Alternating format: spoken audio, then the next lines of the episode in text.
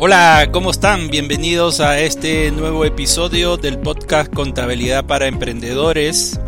El día de hoy, eh, dado que estamos eh, en el mes de julio y normalmente en las empresas es importante hacer la evaluación de lo avanzado eh, en el periodo, en el ejercicio económico, la mitad de año, quiere decir de lo que corresponde al periodo de enero a junio, es importante hacer el análisis o un avance eh, importante del análisis que se tiene que hacer eh, en los, eh, de lo que se refleja diariamente en la contabilidad.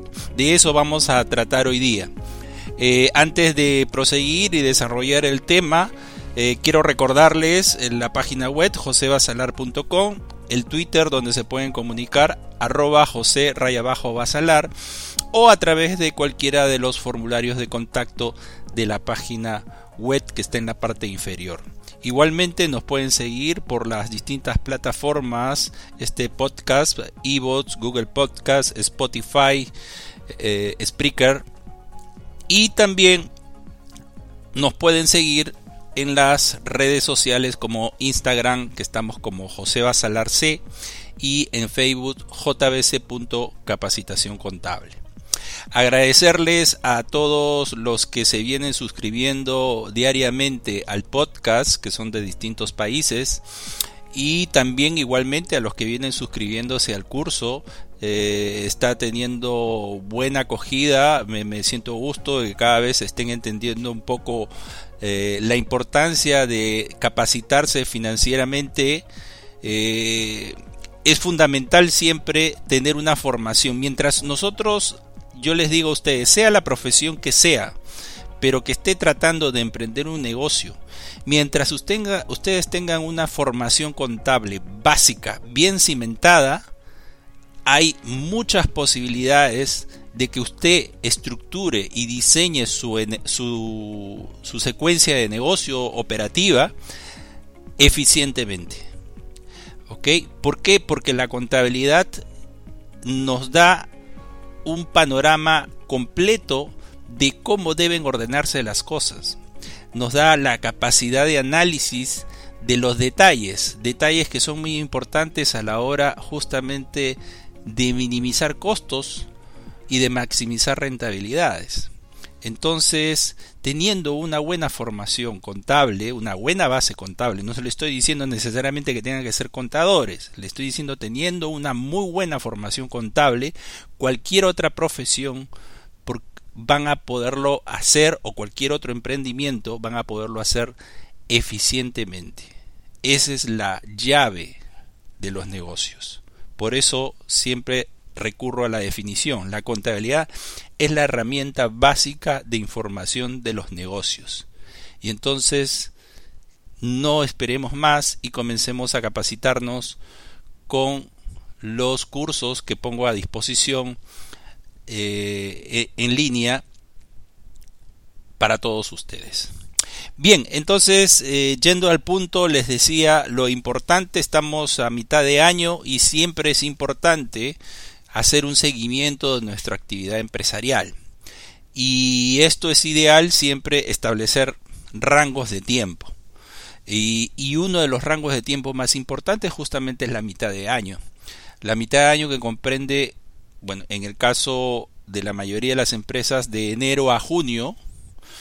Y entonces estamos en julio, justo ya ha pasado la quincena, en donde obviamente las áreas de contabilidad ya terminaron de ingresar todas las operaciones o por lo menos ya no hay ninguna operación que debe estar pendiente del mes de junio, ya se tienen que haber ingresado todo y corresponde ahora hacer un concienzudo análisis eh, más a fondo, no significa que todos los meses no se haga análisis, sí, pero no se hace siempre en la, la totalidad, se avanzan sobre algunos puntos principales básicos, pero ahora sí es momento a mitad de año hacer un poquito más allá de lo normal mensual.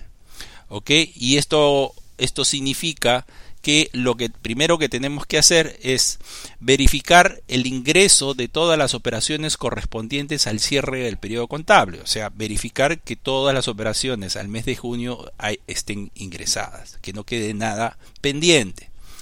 Segundo, realizar el análisis de cuentas de cada una de las cuentas y realizar las reclasificaciones y ajustes por diferencia de cambio en las cuentas que son de moneda extranjera. Al analizar cada una de las cuentas, pues aquellas que son en moneda nacional, pues eh, no tendrán que hacer ese ajuste, simplemente verificar que el saldo que refleja corresponde a, a los saldos de los documentos que están pendientes de cobro, de pago. Eh, de igual manera, si son operaciones en moneda extranjera, pues también que estas operaciones estén eh, actualizadas al tipo de cambio de cierre al 30 de junio en este caso. Tercero, obtener los reportes de almacén con el consumo de mercaderías, materias primas y productos terminados a efectos de realizar el consumo de existencias. Aquí también, antes de inclusive de obtener este reporte de almacén, es importante haber hecho por lo menos, y la recomendación como punto de control es que por lo menos a mitad de año eh, se haga un eh, inventario documentario. Esto quiere decir que se revise el CARDEX de la empresa y se, y se vea por las personas que manejan justamente eh, el almacén o supervisan el almacén, que se vea si los saldos que reflejan, sobre todo a través de una muestra representativa o de los ítems que tienen más movimientos y, y verificar, haciendo un conteo de esos ítems, no de todos, eh, si los saldos corresponden a lo real, ¿no? Eh, entonces, si, el saldo que está en, el Cardex eh, documentario o en la computadora corresponde al saldo físico de ese ítem, ¿no? O sea, como les digo, aquí no es que eh, se puede hacer, sería ideal si se hace un inventario total, ¿no? A mitad de año, sería lo ideal. Pero si no se puede hacer, por lo menos hacer un muestreo y sobre ese muestreo hacer la corrida física respectiva versus el saldo de cardes del, eh, del sistema, ¿no? para verificar que eh, los saldos concilian. Eh, porque lo recomendable, como les digo, es que sí, sí o sí, siempre se haga por lo menos como mínimo un inventario total al año. Y esto generalmente siempre se elige a fin de año. Pero sería mucho mejor y para efectos de control, sobre todo si la empresa ha tenido mucho movimiento de mercaderías, hacerlo con mayor periodicidad y como mínimo, en este caso, mitad de año.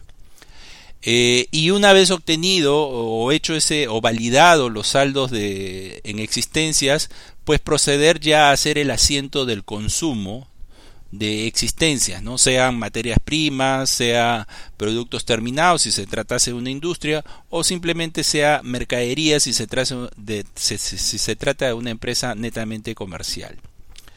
Eh, después también es importante hacer un análisis de las ventas, ¿no? hacer un cuadro muy relevante respecto de las ventas, de todo lo que se ha vendido mensualmente, cuánto se ha vendido por cliente, ¿no? que a su vez también este reporte esté cortado por cliente y también por eh, si hay cuentas por cobrar, porque seguro que las hay, también establecer una ah, calendarización de esas cuentas por cobrar. ¿Cuántos están con, con más de tres meses, con tres meses, con dos meses, con un, con un mes de, eh, de, vencimiento, ¿no? o por vencer. Entonces, este, ese tipo de corte sirve para justamente conocer cómo vamos también, cómo se va comportando nuestras cuentas por cobrar a clientes y qué tanto están funcionando el tema de los créditos también, ¿no? Eh, porque puede haber ciertas morosidades y es momento de apretar un poco uh, al cliente para efectos de que cumpla con el pago, ¿no? Y en todo caso, si ya se ha hecho estas actividades, trasladar esa preocupación al, área legal o al área de cobranzas de la empresa para que justamente eh, continúe los procedimientos coercitivos necesarios eh, de cobranza, ¿no? A través de mecanismos legales, eh, reportes en las centrales de riesgo y este tipo de cosas. De igualmente también, así como analizamos las cuentas por cobrar, verificar por el otro lado los saldos de las cuentas por pagar. Si los saldos que nos están reflejando por pagar a los proveedores es lo que efectivamente debemos de pagar, ¿no? Y que no hay ahí alguna cuenta pendiente que ya hayamos pagado y que por error se contabilizó en otra cuenta y entonces este aparentemente está quedando como pendiente. Eh, igual afinar a través de otros cuadros eh, que hay que prepararse, son anexos ¿no? a los estados financieros que se preparan. El detalle, si hay deudas con bancos, entonces cuántas son las cuotas pendientes, cuántas son las que eh, se pactaron, cuántas ya se han pagado, cuántas están pendientes, ¿no? Y, y, y, entonces de esa manera se tiene muy claro eh, el panorama frente a los acreedores financieros o las entidades bancarias. Después también ya realizamos la provisión de la depreciación y amortización. Esto es lo que corresponde a los activos fijos tangibles e intangibles. ¿no? La depreciación, como, como sabemos, es el desgaste por el uso de los activos fijos tangibles y la amortización es el consumo de eh, los intangibles. Entonces, este es el momento también de ir aplicando eh, el avance de medio año de este tipo de provisiones. Finalmente también de haber eh, morosidades, de haber habido en nuestro análisis de las cuentas por cobrar eh, morosidades que probablemente este, se están tornando bastante difícil en cobranza, pues entonces hacer la reclasificación respectiva a provisión de cobranzas dudosas, ¿no? Entonces, eh, esto, a, grosso modo, son los principales ajustes que hay que hacer a, esos, a ese balance de medio año, de tal manera que podamos tener a esta fecha un estado financiero o estados financieros, tanto el balance general y el estado de resultados, bastante depurado, y sobre ello ya hacer los análisis respectivos, ¿no? que podríamos hacerlo tomando también los estados financieros de medio año del año anterior. ¿No? Recuerden, los estados financieros, si quiero analizarlos, tengo que analizarlos a la misma fecha. En este caso sería al 30 de junio del 2019 con al 30 de junio del 2018. Y para ello también, como les digo, podemos aplicar los métodos de análisis de estados financieros que les he comentado en un episodio anterior cuáles son en este podcast y también si quieren profundizar lo pueden llevar a través del curso en línea en los métodos de análisis financiero o análisis de estados financieros es el curso online que vengo brindando y ustedes aprenderán ahí cómo hacer los estados financieros que no es nada difícil. Simplemente es que ustedes vean cuál es la metodología agarrar sus estados financieros pasarlos a un Excel y listo todo en una hoja de trabajo que se les da en el mismo curso. Bien eh, yo creo que con eso ya ustedes eh, pueden tener a esta fecha, habiendo realizado todo ese trabajo, un buen eh, reporte a medio año de lo que han sido las actividades contables, operativas, de gestión de la empresa a esta fecha. Y es un buen punto de partida también para ajustar lo que va a ser eh, el resto del año, los otros seis meses siguientes, ¿no?